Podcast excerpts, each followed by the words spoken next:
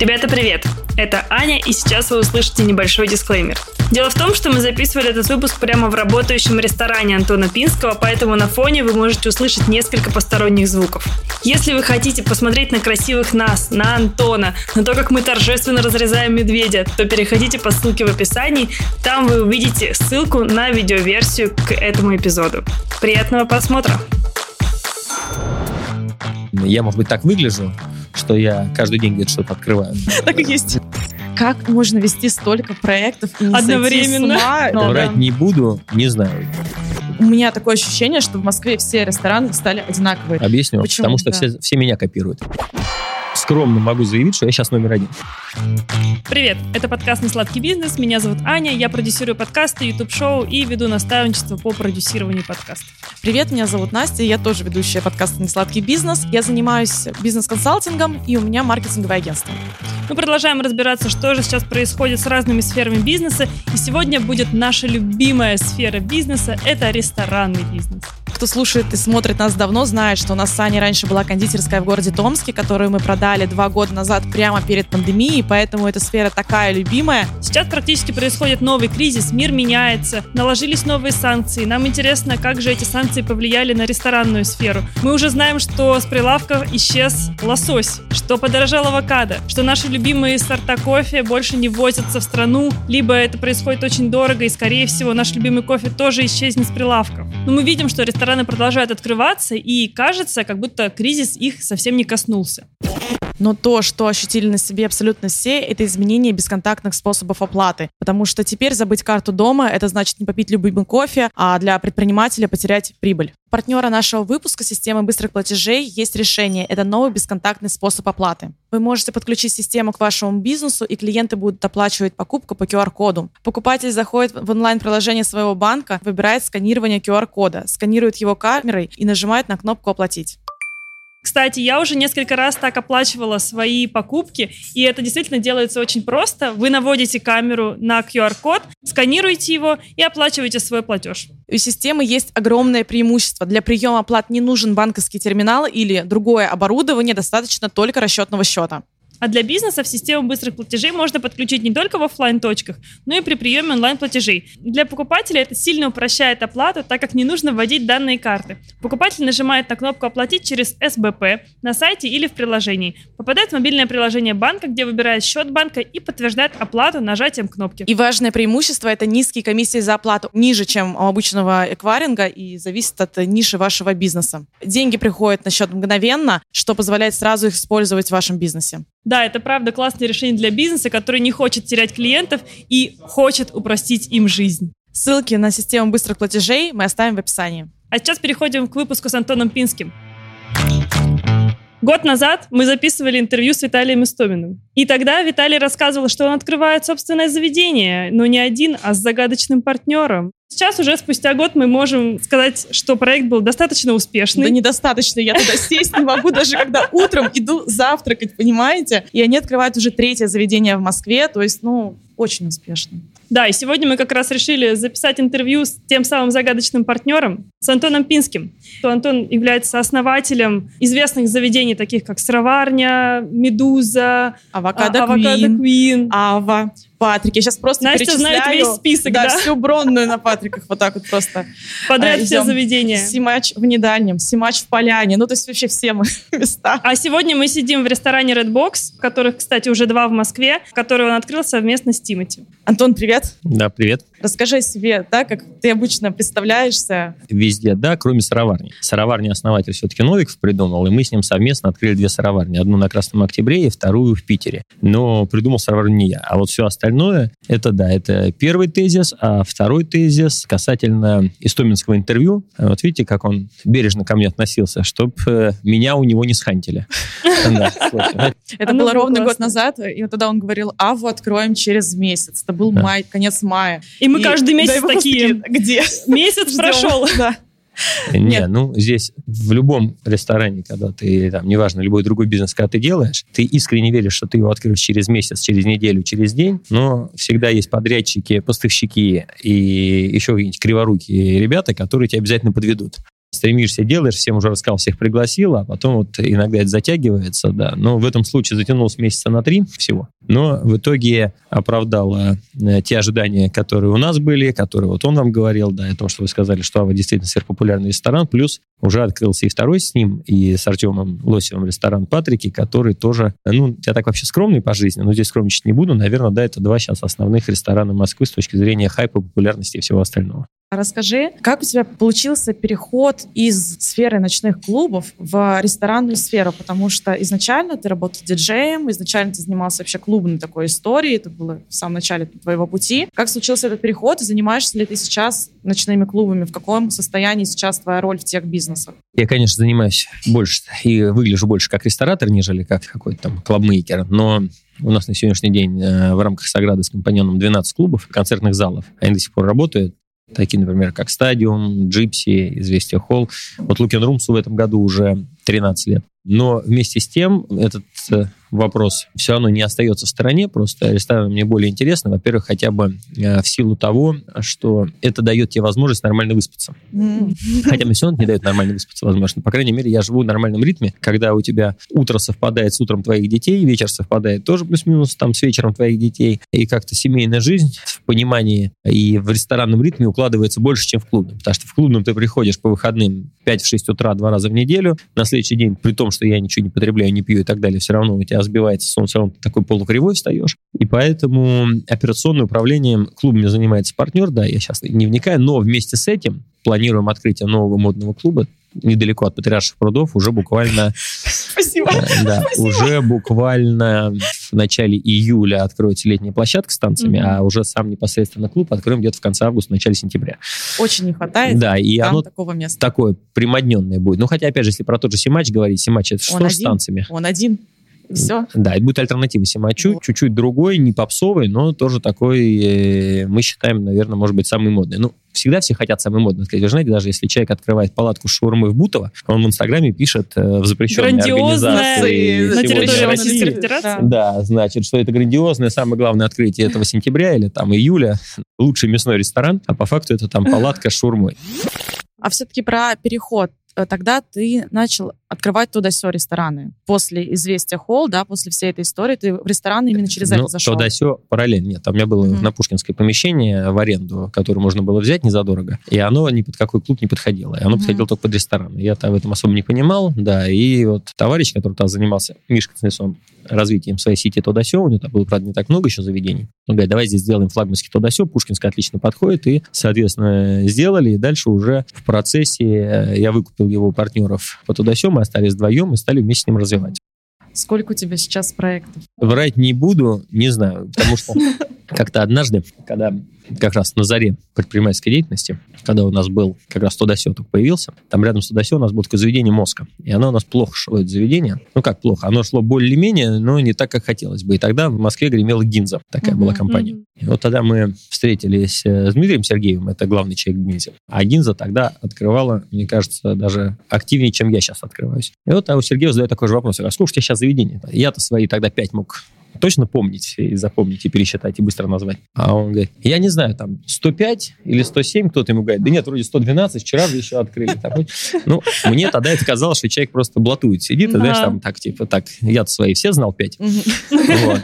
А сейчас я теперь понимаю, что он действительно не понимал на тот момент. Нет, я, если сказать, я про каждый расскажу, про каждый назову, назову, кто там у нас директор, какие проблемы, какие выручки и, что там происходит, про любое. Но вот так сходу количество назвать, я думаю, всех предприятий, ресторанов, танцевальных мест. Там у меня детский проект есть большой, Kid City. Например, у меня есть большая кейтеринговая компания, которая много кормит разных офисов, штаб-квартир крупных компаний, в том числе там Газпромбанк, Сбербанк, ВГТРК и так далее. Стадион Спартак и хоккейный, и футбольный. Ну, в общем, если всех вот таких предприятий посчитать, включая, безусловно, рестораны здесь, в Турции, в Сочи и так далее, Ибица.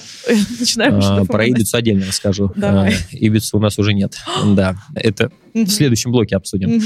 Но даже без Ибицы, думаю, это что-то, ну, порядка 70-80 где-то так. Я Да. думаю, что сейчас все рестораторы, которые нас Пересчитали пять Нет, пальцев, э, э, с- пять своих слушают, заведений или такие. один, и такие, мы вот это как бы вывести не можем, да? Да. Каким образом можно руководить таким количеством заведений? Расскажи твой секрет успеха, вот именно в общепите, потому что это же безумно сложная ниша. А это не важно, общепит, не общепит. У нас же, слава богу, и клубная компания тоже работает хорошо, и кейтеринг работает хорошо. Это все одно, знаете, как терпение и труд. Я много работаю, много тружусь, мало сплю. Может быть, в ущерб там здоровью еще чему-то, но вот я, например, сплю не более, наверное, пяти часов. Иногда, может быть, меня может накрыть раз в месяц, я могу там спать до обеда, но это со мной не часто бывает. Еще же надо много времени уделять достаточно семье, еще же надо какой-то там, э, да, социальной активностью заниматься. Поэтому как-то вот мне так получается все это совместить, но ключевой вопрос, что я никогда не ленился, вообще ленивых не люблю.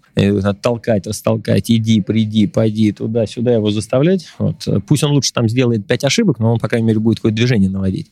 А вот такие, которые такие амебно-аморфные, ничего не хотят, вот с такими мне не в пути, да, хотя таких все равно много. Но я стараюсь таких в команду не брать. И вот мне кажется, что своей вот этой энергии, что надо везде все успеть, 25 задач сделать за полчаса, мне кажется, вот тот коллектив, который сейчас у меня сложился, они уже стали меня понимать. Все остальные из него вымылись, и поэтому, наверное, мы такие, да, трудоголики. А какая команда сейчас занимается операционно, допустим? Ну, это много команд. Я На понимаю, каждом- что есть в каждом проекте своя команда. Есть ли Не- какая-то... Не в каждом проекте. Есть отдельно у меня управляющая компания, которая только московскими ресторанами занимается. Есть отдельно, которая региональными занимается, не включая Питер. Питера там отдельная команда. В Турции еще одна команда. Мгм. Клубы, как я сказал, там у меня партнер ведет, но я, понятно, там принимаю какую-то участие, но не очень активно, но все равно там есть часть задач на мне. Например, там вот это кейтеринговое и прочие дела, это там третья команда. Э, Детским центром или не ресторанными проектами. У нас есть гейминг-клуб, у нас есть э, Place называется, у нас есть вот это Kid City, им еще одна команда. То есть это несколько таких команд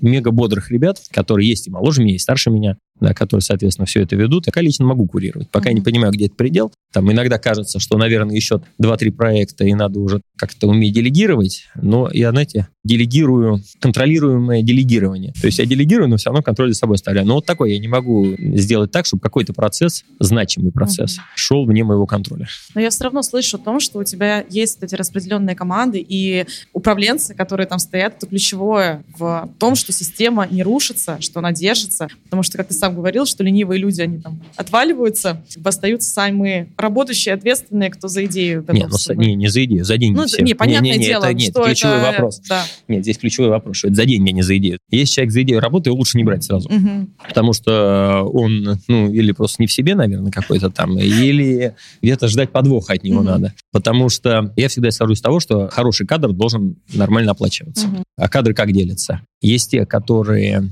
хотят много получать, готовы много работать. Это, наверное, вот мой вариант. э, Мой имеется в виду тот вариант сотрудник, который мне подходит. А есть другие, которые готовы много работать, но при этом имеют амбиции сделать свой бизнес. Это, наверное, не совсем мне такие подходят, потому что рано или поздно они уйдут, и у тебя может там, да, где-то что-то э, надломиться да, в этой ситуации. А вот те, которые хотят много зарабатывать, но не хотят брать ответственность на себя, быть предпринимателем, потому что предприниматель в первую очередь это не только там какие-то э, плюсы, но в первую очередь ответственность, потому что, э, знаете, как бизнес не всегда про плюс, но и про минусы. Когда минус, тогда, соответственно, всплывает куча всего. Как там человек может оказаться всем должным, или там что-то придется закладывать и так далее и тому подобное. И не все высоко квалифицированные специалисты готовы эту ответственность на себя брать. Но вот такие мне как раз и нужны, Мгм. которые много чего умеют, но не очень решительные в этой части. Вот команду я пытаюсь из таких, да, формировать. Прикольно, да. Да. А когда ты сформировал эти принципы такие? У меня были разные сотрудники, и сейчас я не могу сказать, что вот вся команда, которая есть, это, знаете, как в футболе. Нельзя всегда быть довольным той командой, которая есть, все равно там ты можешь ее как-то усилить. Так и у меня. Понятно, что у меня есть там какие-то звезды внутри команды, Ага. которыми я очень доволен. Да, и, но вместе с тем, например, там и два года назад я был ими доволен, но за это время пришли там еще сильные какие-то кадры. Я понимаю, что сейчас команда стала еще сильнее. Здесь рынок, он при том, что с одной стороны достаточно большой в Москве, с другой стороны он достаточно узок, а количество там действительно высококвалифицированных специалистов, а их по пальцам можно пересчитать. Ну вот, например, очень была работоспособная, может быть, даже больше, чем я. Вообще не спала, ничего, работала, все там, готова была э, землю грызть. Но и достаточно эффективная была. Мгм. Ей можно было там на любой пласт и строить она рестораны могла, и управлять могла, все. Но не умела общаться с людьми. Постоянно от нее уходили сотрудники, потому что она слишком жесткая была с ними. Это если про операционку говорить. А иногда с компаньонами случались проблемы. То есть она мне звонили компаньоны, а у нее как? У нее есть задача, и неважно как, вот если я ее ставлю, она ее решит. Угу. И, к сожалению, форма общения с людьми, она там лишнего себе позволяла. Ну, иногда там какие-то компаньоны, партнеры, там, вот, например, в Турции компаньонами э, в Бодруме ресторанов выступала там одна крупная азербайджанская компания нефтяная. И там женщина, э, там одна из, руко- из руководства этой компании, очень такая статусная мадам, и не только с там, серьезным доходом, там, серьезными связями, опытом, бэкграундом и так далее.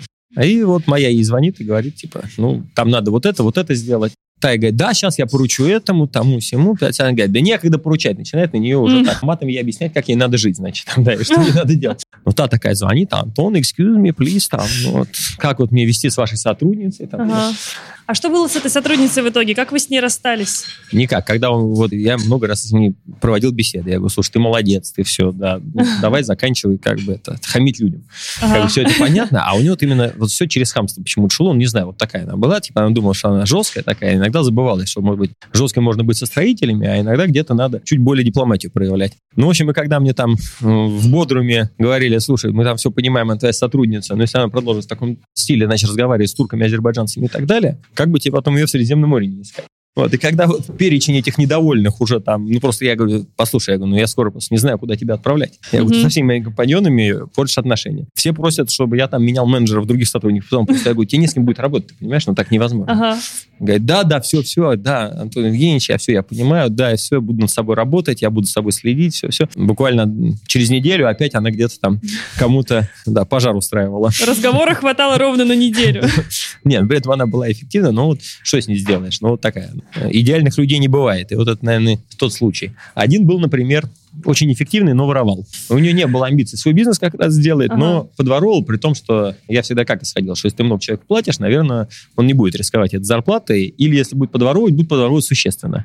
Это подворовывал несущественно, ну, я так, знаете, контролируемое воровство. Думаю. А, ну то есть ты Не- еще и не- знал, не- что не- это не, я происходит. знал уже, да, что он там химичит. Да. И я, соответственно, за ним такой контроль установил, и говорю, дайте смотреть, сколько он ворует, чтобы он за буки не заплывал. Там, ну, условно, знаете, там на помидорах А он своровал. не знал. Он не знал, да, что Ага. мы его ведем, и что мы знаем, что он там подворовывает. Ну, потому что я понимал, что его поменять будет, наверное, дороже, потому что на тот момент он там два ресторана должен был открыть и занимался этим процессом. Но потом я смотрю, он все, пошел за буйки, что он видит, что один месяц его не трогают два месяца, а на третий месяц он уже планку повысил. Вот. Я, соответственно, к нему отправил там финансового директора, который ему по-дружески типа советует, говорит, слушай, ну ты там сейчас попадешься, уже там все очевидно, давай как бы закругляйся. Ну и когда тот предложил там, моему финансовому директору, супер доверенному человеку, войти с ним, в принципе, в сговор, говорит, да ладно, у него столько проектов, он там все не замечает, ничего, давай там это вместе, будем командно. Здесь можно, да. Ну, уже после этого пришлось с ним расстаться, да, несмотря на то, что он, в принципе, был эффективным.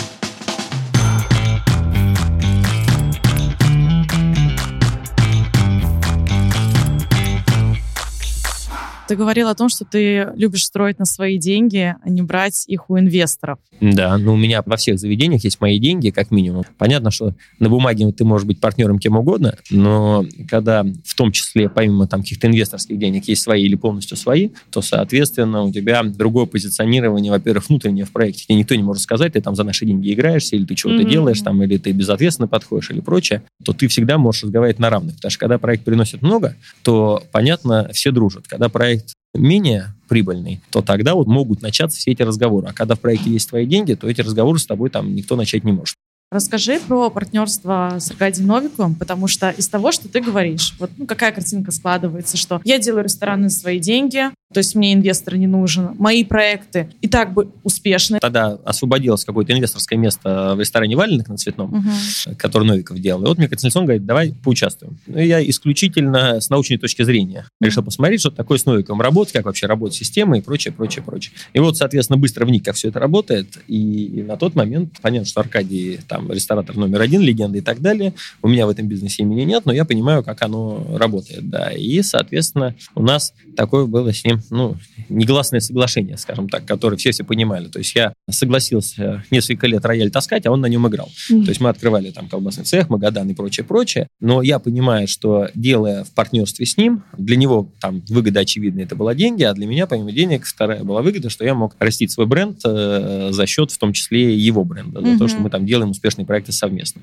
Большое количество вместе проектов сделали, я думаю, наверное, порядка в если считать франшизные и все остальное, это, наверное, проектов 35-40. Финансово это оправданно и для него, и для меня, но я в том числе за счет этого смог э, заявить о себе на рынке, что вот есть такой игрок. А почему да. нужно было именно партнерство с ресторатором? Ну, знаешь, как обычно бывает в сферах, есть какая-то определенная конкуренция. То есть люди между собой не особо как-то друзья, они все равно, открывая заведение... А Аркадий меня не воспринимал никогда как на тот момент, по крайней мере. У тебя уже было 15 заведений. Не, ну все равно он не воспринимал меня как какого-то серьезного игрока или там конкурента, или еще там кого-то, кто может там где-то ему там перейти дорогу. Он меня воспринимал, наверное, больше как инвестора или такого активного инвестора-управляющего партнера. Меня на тот момент это вполне устраивало, да. А потом, соответственно, в какой-то промежуток времени я понял, что в основном помимо денег работаю еще активно на его имя, и пора как-то уже, наверное, это капитализировать в отношении самого себя и начать работать на свое имя. И вот э, как-то не так давно, пару лет назад, когда я уже стал открывать свои проекты, особенно после Авы, там, Патриков и так далее, Аркадий говорит, ну ты уже мне не просто партнер, ты теперь мне уже и конкурент, такой у нас с ним разговор состоялся. Mm-hmm. Ну, так, ну, непринужденно между делом, не то, что mm-hmm. он мне там... Это Рубрика сплетни номер два. Не-не-не, а у нас с Аркадием очень такие товарищеские доверительные отношения, и он, кстати, вот отдать должное, независимый человек. Потому что, ну, в принципе, при его регалиях, состоянии и так далее, было бы странно, если бы он там кому-то завидовал или чему-то завидовал, и он, в принципе, там все успехи свои видел и даже сейчас продолжает оставаться актуальным. К чему-то я не помню, не помню даже, к чему он поднял этот разговор, потому что вот мы теперь с тобой не просто типа партнеры, теперь партнеры-конкуренты. Ну, в общем, к чему-то это было, а это было, наверное, сказано к тому, что где-то внутри ресторанах, наверное, мы чуть больше стали позиционировать, что это рестораны Пинского, а не Новикова, и видно там mm-hmm. какие-то э, добрые люди из Новиков групп, которые меня очень любят, они, видно, там ему начали, соответственно, mm-hmm. говорить, да, типа, Аркадий, вот там Пинский, Пинский, кругом, а где же Новиков? И вот он мне, типа, ты меня, типа, не забывайте там писать, что я тоже здесь. Ну, что-то вот в таком ключе mm-hmm. было. Да, и он мне говорит, вот ты да, конкурент. Тут недавно прислал мне аудиосообщение, что проезжал мимо Авы Патриков, битком, все супер, это причем был понедельник. Поздравляю, молодец. Потом через два дня прислал еще один сообщение. Был фолк, так понравилось, вообще такой вкусный ресторан и прочее, прочее. Да, вот поэтому здесь, что касается Новикова, у нас здесь изначально не было, что два ресторатора объединяются. То есть я уже в процессе работы с ним, наверное, стал вот самостоятельным. Стал ресторатором. Да. Неправильно, стал лучшим ресторатором. Лучшим. Да, лучшим один. ресторатором. Нет, ну давайте, вот честно, мне кажется, все такие громкие открытия последних... Нет, то, что я сейчас номер один, сто процентов. Месяцев, да. Ну, то есть ты просто да. смотришь и как Не, бы... Я, я, же, я начал с того, что я скромный. Но сейчас я понимаю, что скромно могу заявить, что я сейчас номер один. Нет, там вот могут разные коллеги напрягаться, поэтому вот кому-то нравится, кому-то не нравится. Но я, скорее всего, мало кому нравлюсь, я это понимаю. По двум причинам. Первое, потому что как-то этот рынок был такой, знаете, на болото похожий, где они там друг с другом как-то все ладили, а тут неожиданно я в него ворвался и за несколько лет сколотил, во-первых, вокруг себя команду, неважно как, кто-то на меня работает, с кем-то в партнерстве я делаю, но реально, как мне кажется, лучших поваров, тот же Истомин Лосев, сейчас вот мы запускаем э, Ковальковым Трояном, плюс Чистяковым у нас есть с Володей, фолк-ресторан. До этого мы делали с Гленом проекты. Таким ни один ресторатор Москвы похвастаться не может, таким набором шеф-поваров. А еще когда они успешны, а еще когда эти открывают, и они у них не успешные или не такие успешные. Я так поименно называть не буду, но на всех этих улицах вы все видите, да, потому что, э, вот, например, там той осенью и весной одновременно вместе с Авой и Патриком много чего открылось. Ну, но такого, да, но такого хайпа нет ни у кого. Одни, например, вот любители Никитской, они одно и то же штампуют, бедного этого Глена уже выжили, и он везде, вот у них везде примерно одинаковые интерьеры, везде примерно одинаковая еда. мое мнение, сижу неделю назад с кем-то обсуждаю рестораны, и у меня такое ощущение, что в Москве все рестораны стали одинаковые. Ты ходишь, ты не понимаешь, чем объясню, они отличаются. Объясню, Почему? потому что да. все, все меня копируют. А, Смотрите, нет, это я факты есть. Это не то, что я там о себе лишнего мнения. А есть, значит, например, такая дизайнер Женя Ужгова, которая делала нам номер 13. Вот если вы пройдете по Бронной, там два с половиной ресторана похожи на номер 13. Не только общей концепции дизайна, а прям конкретными элементами и так далее. Помимо общей концепции дизайна, еще и прям элементы, картина где-то такая же, только там чуть-чуть по-другому нарисован того же автора, где-то зеркало один в один и прочее. А второе, значит, это была проблема Глена Беллиса, за которым сначала все повторяли, и его стало очень много. То есть Глен там на той же Никитской, на там 3-4 у него уже ресторан. Сейчас после того, как Ира Глик сделала нам Аву, теперь все пошли вот в такое аристократическую, такое с французским налетом. Да, мне кажется, вообще тренд такой на Да, и тоже пошел. все туда, тарелки такие же, блюда такие же, но проблема в другом, что многие делают похожее, но вкус все-таки для тебя должны э, именно вкус блюда. Люди могут прийти раз-два, но потом возвращаются они обратно в Аву, они идут в заведение по диагонали напротив, потому что все-таки вкусно еще должно быть. И вот повара они могут скопировать. Вот тут даже, например, я в Питере сказал там одному повару, что взял рецепт у другого моего повара из Москвы и вел там одно блюдо. Вот выглядит один на один на картинке. А я приехал в Питер, попробовал, он невкусный. А выглядит один в один. Поэтому вот эта проблема копирования, она, безусловно, есть. И есть отдельные э, рестораторы, которые, не стесняясь, это делают. То есть они, прям, да, ну мы копируем. Но копировать не умел. Копировать, наверное, можно, но все-таки как-то умело делать. Это проблема, безусловно, есть. Но если кто-то мне скажет, на что похоже мое заведение, то мы сто процентов докажем, что сначала сделали мы, а потом кто-то пытался его где-то скопировать. Объявляем конкурс, ребят. Нет, давайте. В комментариях Нет, пишите. конкурс в комментариях, знаете, Да. куда давайте объявим? Давайте, и подарим какой-нибудь сертификат. Давайте разыграем 5 сертификатов по 10 тысяч в наш ресторан. Кто назовет, на кого похож ресторан, вот мы обсуждали, номер 13, кто Ага, точно номер перечислит 13. наибольшее количество московских аналогов. И давайте Аву как раз. Давайте, Номер вот. 13 и И, Ава. и Ава, да. Скажи, а, как изменился рынок за последние три месяца? опять же, если про коллег говорить, я помню, когда пандемия началась, все там полусуицидальные эфиры вели в ныне запрещенном э, Инстаграме, да, на территории России. И все ахали-охали, вот все, теперь все, капец, как дальше жить и вообще прочее. Я как раз вот тогда, как мне кажется, наоборот, там несколько раз меня тоже приглашали дать интервью, слишком оптимистично выглядел, и мне все говорили, что, наверное, он не в себе, или там Мгм. что-то он там на отдыхе не то потребляет. А Помнишь ли ты, что ты говорил тогда конкретно? Я конкретно говорил, что все будет хорошо. что А, ну. Конкретно я Мгм. говорил, что будет отложенный спрос. Понятно, что сейчас мы там два месяца там, или месяц, или сколько, непонятно, будем в таком состоянии. Но я понимаю, что пандемия в целом, конечно, это все плохо, но с точки зрения экономики это просто экономический кризис, которому присущи все атрибуты экономического кризиса. И, соответственно, из него понятно, какой выход, какие сценарии, и как будет ситуация дальше развиваться. И в этой связи я, соответственно, и давал те прогнозы. В итоге ничего такого не произошло. Да, произошел отложенный спрос, понятно, были потери двухмесячной выручки, наверное, но в целом все восстановили. Что касается сейчас, то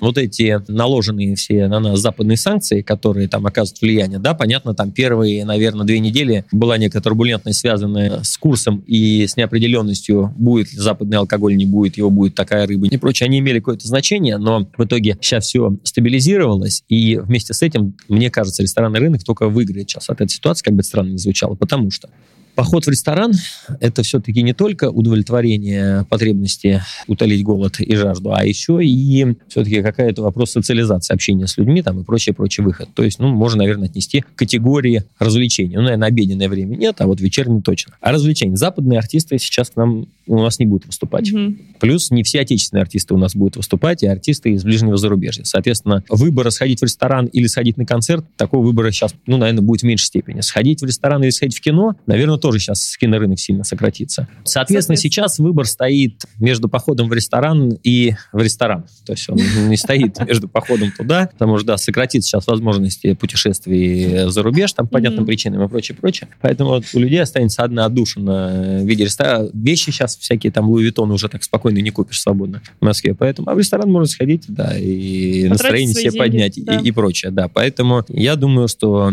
ресторанная отрасль не пострадает, а с точки зрения туризма, вот международный турист, у меня сегодня тоже было одно интервью, спросили, а вот международный туризм, ну, в Москве его и так не особо много было, так, положа руку на сердце, но вместе с тем вырос внутренний туризм, и это мы видим по загруженности э, Шереметьево терминал Б, где у нас рестораны Мгм. есть, и Домодедово. То есть вот сейчас, к июню того года, ну, мне кажется, процентов на 30 больше Мгм. загруженность, это как раз вот говорит о том, при том, что это 100% туризм, потому что деловой активности стало чуть меньше из-за того, что многие компании там еще пока не функционируют. Значит ли это, что вы теперь будете открывать рестораны в регионах? Там, на Алтае куда-нибудь.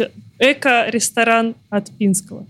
когда мы с супругой или там с детьми куда-то где-то путешествуем, ну, вот у меня так, не знаю, разум заточен, что я сразу пытаюсь применить, а вот хотел бы я здесь жить или не хотел бы, и открыл бы я здесь ресторан или не открыл. Мгм. И здесь главное не увлекаться этим. Профдеформация. Да, понимаете, главное вот э, с осторожностью, потому что может так открыть, что потом придется закрывать. А, Поэтому в России, ну, вот в Розе Хутор у нас, да, есть Симач. Сейчас мы в Сочи, вот приоткрою как раз с Лосевым и Стоминым будем его открывать. Да, взяли очень Боже. Хорошее помещение такое, прям, я бы сказал, наверное, самое топовое помещение из всех топовых, которые могут быть. Я давно в Сочи искал помещение, мне там по разным причинам не нравились, но вот это прям, и там Ава супер смотрится, да. Я думаю, где-то в сентябре, в октябре постараемся его открыть. В Краснодаре вот Магадан откроется, Питер мы активно развиваем. Но если говорить про Алтай или какие-то особо удаленные регионы, вопрос просто, как им управлять. Mm-hmm. Один ресторан открывать, наверное, смысла не имеет. Если открывать, то сразу много. А много потянет ли это регион? Поэтому вот такие города мы, если развиваем, то только через франшизу. У нас, в принципе, много франшиз уже есть. Там и в Ростове, и в Нижнем Новгороде, в Новосибирске. Поэтому, отвечая на ваш вопрос, да, я, может быть, так выгляжу, что я каждый день где-то что-то открываю. Да, по два да. ресторана. Да, так, так и есть. Да, но за всем этим стоит глубокая аналитическая проработка. Как сейчас международные проекты поживают? Ну, давайте начнем с хорошего. Да. В Турции поживают хорошо. В Бодруме у нас четыре проекта, значит, это два новиков по франшизе, то, что я mm-hmm. уже в Аркадии взял. То есть я же еще, помимо того, что развиваюсь, не стесняюсь и продавать франшизы, и покупать франшизы. То есть многие как говорят, я чужое развивать не буду. Если чужое принесет деньги, почему бы не позаниматься? И Новиков, значит, по франшизе у меня в Бодруме итальянский, азиатский. И вертолетная площадка я ее переделал в дискотеку. Она была над азиатским рестораном. Ничего себе. Лаунж, да. А еще есть отель у моего партнера и друга в Турции, Vogue отель называется. И вот на его территории мы попробовали сделать первый такой self-брендовый ресторан, пинский его назовем. Уже назвали. Так он работает. Посмотрим. Если себя оправдать, это, наверное, ресторан, в котором хиты из всех моих ресторанов там собраны. Меню так вот выглядит оно, да. В Стамбуле у нас очень хороший ресторан. Это, я думаю, вообще лучший ресторан Стамбула. Опять же, не потому, что я так считаю, а потому что мы понимаем, сколько торгуют остальные. Ну, во-первых, он находится в отеле Mandarin Oriental на берегу Босфора. Прям вообще супер топ-location. И ну, в день там 600-700 человек, 4 полных посадки. Вот это что касается Турции. Она близка нам по менталитету. Вот, например, Испания, если про зарубежных говорить, это противоположная история. Угу.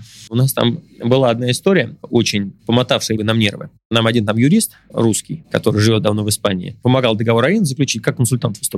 А в итоге через какое-то время к нам приехала полиция в ресторан, значит, там выемка документов, всего остального, уголовное дело. Мы, какое уголовное дело, что мы сделали? Мы маленький ресторанчик. А выяснилось следующее, что, оказывается, этот юрист оформлял, э, ну, да, понятно, у нас там много кому, и среди них были там некие криминальные элементы, бывшие выходцы там из Советского Союза, которых давно вели. Их взяли, взяли его, и всех из СНГ, кому он оформлял, всех объединили в одну группу, всех назвали преступное сообщество. И все вы тут в одном деле. И все идут в одном деле, чтобы вы понимали, типа там 150 подозреваемых. И, соответственно, с точки зрения административного пресса вот в тот период, когда расследовалось это дело, было очень много всего, что мешало работать. Например, испанец Альберто, директор ресторана, его очень жалко, потому что Пол Ибица от него отвернулся, потому что там пошел слух, что он связан с русской мафией, что он работает на русскую мафию. Там Ужас. такой э, термин есть, э, ну, я просто испанский хорошо знаю, лавар де нерос, типа отмывание денег. И, соответственно, там прям вот люди, с которыми он 30-20 лет дружил, от него отворачивались, с ним не здоровались. То есть э, вот такая история. А потом мы, естественно, доказали, что мы никакого отношения не имеем, что нам просто чувак помог заключить договор аренды, и мы им заплатили там 500 евро или там, я не помню сколько, и все, на это все закончилось. То они сказали, а, ну да, вот вы тогда... Тогда ладно. И в итоге они из этого списка в 150 человек оставили только тех, кого изначально и вели, а всем остальным они просто трепали нервы, у кого-то там из-за этого, я там знаю, одна история, там от человека жена ушла, например. И ладно бы кто-то человек был виноват, а если человек не виноват, и просто из-за того, что им показалось, и в итоге разблокировали счет, новая история. Теперь, теперь вот санкции. Это. Теперь да. вы русские, и все, вы теперь тоже не друзья. Угу. Ну и поэтому я сказал, ладно, раз этот, проще уже заканчивать с этим рестораном и больше не мучиться дальше два месяца назад ты говорил о том, что все проекты в Киеве закрыты, и ты даже не знаешь, что с ними сейчас происходит, разграбили их или что. Какая информация сейчас? Э, вы их э, заморозили, вы их возобновили? Ну, я знаю, что их не разграбили, да, я тут э, уточнил. Mm-hmm. Да. Более того, там жизнь в Киеве это более-менее протекает, она так восстановилась. Они на месте, но просто понятно, что ничего не понятно. Потому что если отвечать на вопрос, есть ли у меня там проекты или их нет, сейчас пока невозможно, потому что пока непонятен статус Киева финальный и итоговый mm-hmm. статус взаимоотношений между странами. Поэтому пока говорить сложно. Они просто стоят закрытые, так как они находятся в торговом центре, который там работает сейчас в каком-то усеченном формате, судя по Инстаграму. Потому что сотрудники, которые у меня там работали, русские, они все здесь, а с теми связи нет? А, а с теми, ну, связи нет, и не особо мы хотим им звонить, потому что, например, там, мне там шеф-повар показывал здесь, там какой-то поварской чат в первые дни, когда значит, началась спецоперация, они там все пошли куда-то там записываться. Поэтому понятно, понятно что это, наверное... Отношения испортились. Да, что это, наверное, уже не наши сотрудники, да, и, и толку им там писать нет. Поэтому, отвечая на вопрос, есть у нас рестораны в Киеве, мы пока ответить не можем. Ни утвердительно, ни отрицательно. В каком интересном мире мы живем сидя в ресторане, построенном совместно а, с Тимати, да, у меня интересный да. вопрос, как же так сложилось и как Антон выбирает партнеров? Новиков, ладно, понятно, мы все поняли. Там как бы отношения распределенные. А Ну, здесь тоже распределенно. Ну вот, э, ну, смотри, как интересно складывается. Сначала Новиков, ладно, окей, ресторатор. Потом ты перечислил несколько шеф-поваров. Ну, вообще Денис известных. Симачев еще можно посмотреть. Да, да. Вот. Сима- ну, понятно, там тоже личный бренд, там Да. тоже есть Ну, имя. А, А у Тимати никакого личного бренд. бренда, Ну, никакого ну, нет, имени. это, это, это я имею в виду, что есть какой-то Нет. опыт в этой сфере. Да, но благодаря вам вы меня объявили сейчас лучшим ресторатором, и ваш подкаст, отличная у вас аудитория, я не сомневаюсь. Да. Да. Спасибо вам, что вот вы меня признали, да. А до этого меня часто называли, знаете, там, номер один по коллаборациям, что вот я делаю Ага. коллаборацию с этим, с тем, с другим, с третьим, и у меня там более-менее это получается. Ну, Симачев здесь э, как бы все понятно, если про Дениса говорить, у него пусть тусовка, наверное, ограничена, может быть, даже не садовым, а бульварным кольцом, но это, тем не менее, такая отобранная под его формат, под его видение э, Аудитория. аудитория, да, которая за ним ходит, которая ему лояльна. Плюс мы на это э, наложили там свою экспертизу в гастрономии, плюс хорошую площадку, и как-то все вместе замиксовали, и получился хороший продукт. Но с Денисом Симачевым, наверное, сложно сделать 20 Заведений. Симачевых, потому что Мгм. многие, например, не понимают, кто такой Денис Симачев. То есть его вот эта нишевая аудитория, они знают, кто такой Денис Симачев? Да, Денис Симачев, пошли. Там они его и с усами, и без ус знают. Вот, понимаете? А многие даже не знают. Потому что много, например, там современное поколение не помнит той одежды, которую там он продавал Делал, под брендом да, Денис да, Симачев. А с Тимуром другая история. Тимур как раз, у него более лояльная, более массовая аудитория.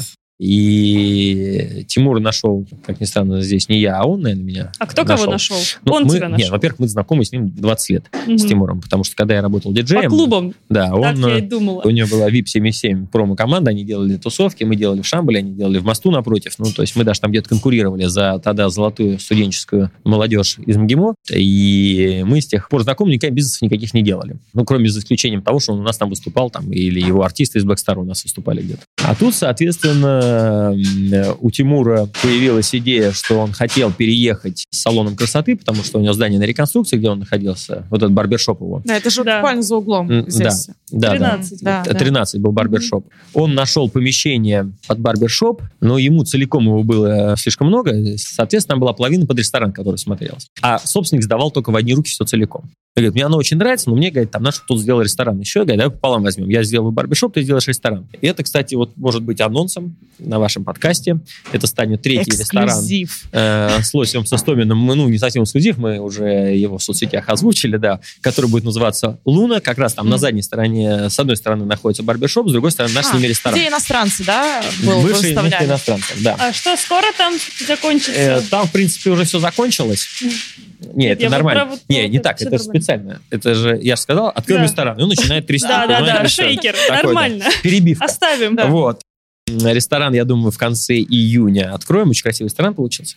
Ну, и, короче, в конце лета. Ну, как по, по нашему опыту. Не-не-не-не-не-не. Это он должен был открыться в марте. А, А, а, Поэтому- да, все нормально, мы- мы в тайминге, мы в тайминге, ребята. да, да. Пока мы с Тимуром, соответственно, брали это здание в аренду совместно и делили, кто там сколько будет аренду платить, кто как там взаимодействие и прочее, в процессе как-то слово за слово, а давай что-нибудь вместе сделаем. Ну и вот так э, родилась идея Redbox, потому что, в принципе, я понимал, что а, вот с этими модными трендами, зарождающимися на Патриках, которые у меня пытаются копировать все а, внутри Патриков, я понимал, что надо копировать не внутри Патриков, а вне Патриков, но тогда э, в другом ценовом сегменте постараться дать тоже качество, но, может быть, да, э, там где-то порции поменьше, может, еще какими-то методами другими, но за более вменяемые деньги. И как раз проводником этого э, с точки зрения э, агитации населения вот, это роль как раз Тимура. А ему, с другой стороны, нужен был рядом как раз партнер, так как он тоже очень так тяготеет гастрономии, который на его вот этот мощный маркетинг может наложить правильную гастрономическую экспертизу. И Мгм. вот так мы друг друга с ним нашли в этой части. Ну, вот сейчас открыли три редбокса, вы сказали, два в Москве, но еще один в Питере уже М. работает. А сейчас мы параллельно с ним э, делаем в этом же ценовом сегменте ну, такую итало-греческую концепцию, такую итало-средиземноморскую. Ну, что-то похожее, наверное, на 13. Думаем, она будет тоже достаточно резонансной. Мы там придумали резонансное название, много фишек разных придумали уже. Одна будет на Арбате, другая на Невском. Срок пока не скажу, потому что сейчас скажешь три месяца, а будет через полгода. Ну но, да. прими- Но, это эксклюзив, но да? Можно целям- сказать, что это Это эксклюзив? эксклюзивно, да, это Это эксклюзив, но целям нет. Целям месяца на там три, наверное, четыре, да, наверное, можно управиться. И это значит э, второй большой с ним проект. И третий у него с братом был ресторан Chicken Mafia, это фастфуд уже. А сейчас же тренд на замещение импортного фастфуда отечественным. Так как они просто в не очень удачном месте открыли изначально Chicken Mafia, но как концепция, в принципе, она выглядела неплохо. Вот. Я вместе с ними ее шлифанули с точки зрения еды и откроем ну, уже прям в самое ближайшее время, недели через 2-3 на Пушкинской первое вот место. Да, но я Как говорю, называется ну, она- я говорю, импортозамещенный Макдональдс? нет, ну я говорю, она Chicken Mafia называться не А, может, так- потому что вы ее делали да. без меня Chicken Mafia. Да, да, а наша да. будет с вами называться Moscow Chicken Mafia. А, Это, Элегантно. можно мем сделать. Антон, может показаться, что я каждый день открываю рестораны. Также, Антон, мы открываем 10 ресторанов эти да, да, месяца. да, да. Не, не в этом месяце. Смотрите, можно посчитать. С января. Вот посчитаем, сколько было открыто. Да. Три редбокса было открыто. Патрики были открыты. Ну, кстати, не так много. А В Питере Магадан был открыт. Большой на летучем голландце, очень красивый. Это 4 фолк был открыт. Ну, не Да. так много. Да, да, да. Пять, подождите. Шесть уже. Сейчас будет Кто? А, шестой. 6, да. Я, Шесть, я опять, да. это как я тоже по-еврейски считаю, я да? проверка. Да. Ну вот в Бодруме Пинский 7. Все, да? Это получается по ресторану в месяц, Да, даже, даже больше. больше. С января. То есть Нет, семь. сегодня Не, не. 8, июня. 7. а, Но еще у нас, вот если июнем заканчиваем, Да. Луна будет восьмым, Мафия Чикен будет девятым. Ну, Да. 9. Ну, по два ресторана в месяц почти. Ну, по полтора. Примерно так. так. Ну, так нет. Ну, вообще нет. Как Да. в таком темпе жить вообще? А как как живется? получается, знаете, Да, я только как на открытие успевать ходить. Не, у меня, на не, у меня это, это, во-первых, закон, я всегда прихожу домой до того, как дети легли спать. Плюс там, понятно, жене надо много внимания уделять. Ну, как-то вот, слава богу, не знаю как, но мне вот это случилось. Все успевается. Да, Офигеть. да.